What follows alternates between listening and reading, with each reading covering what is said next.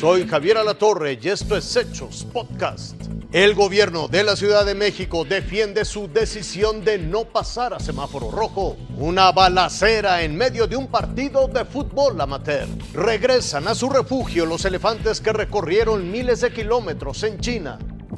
Un partido de fútbol se vio interrumpido cuando sujetos armados arribaron al campo de El Roble, ubicado en la comunidad de Bajío de Bolas Blancas en Santa Ana del Conde, municipio de León en los límites con Silao.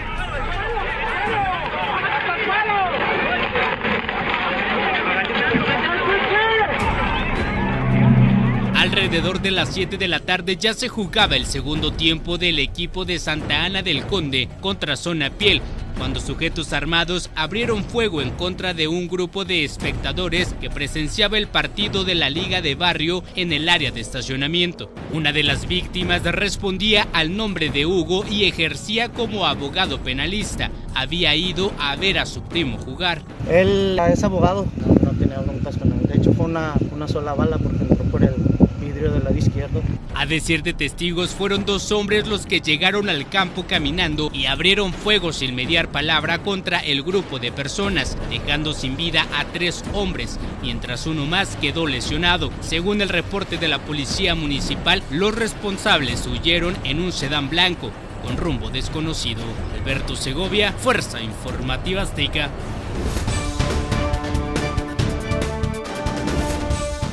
Don Eliseo no deja de cortar carne. Georgina cuida cada producto y Mariana vigila que su comida esté al punto. Ninguno puede detener su actividad porque saben que ello significaría una muerte económica sin anestesia.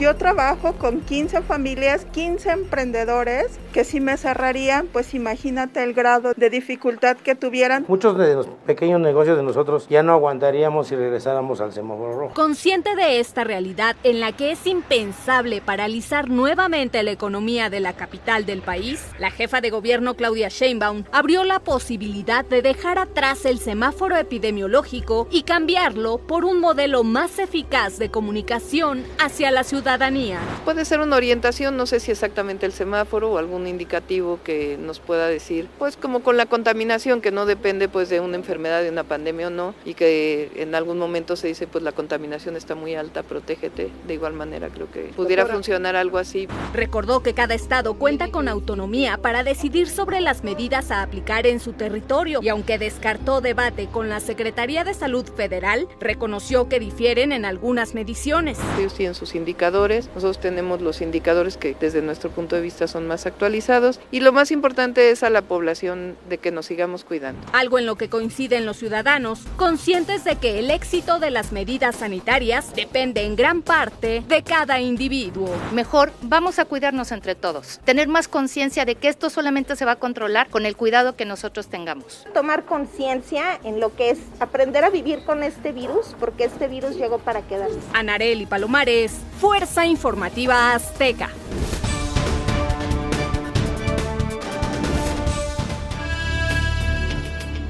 Luego de casi año y medio y más de 1.300 kilómetros recorridos, llegó a su fin la travesía de 14 elefantes peregrinos en el sur de China. El viaje de los paquidermos causó sensación desde un principio por la ruta que tomaron, completamente distinta a la que habitualmente transitan. Fueron seguidos desde el aire por drones que capturaron cada uno de sus pasos, sus horas de sueño, el cruce de los ríos y los casi 800 mil dólares en daños que sin querer dejaron tan solo en los últimos cuatro meses tras su paso por diferentes poblados y aldeas. El gobierno de la provincia de Yunnan adecuó diferentes caminos y atrajo de distintas maneras a los elefantes hacia caminos más seguros. El objetivo era cuidarlos y evitar que su especie, una de las más amenazadas de nuestro planeta, con alrededor de apenas 300 especímenes, perdiera a uno de sus integrantes.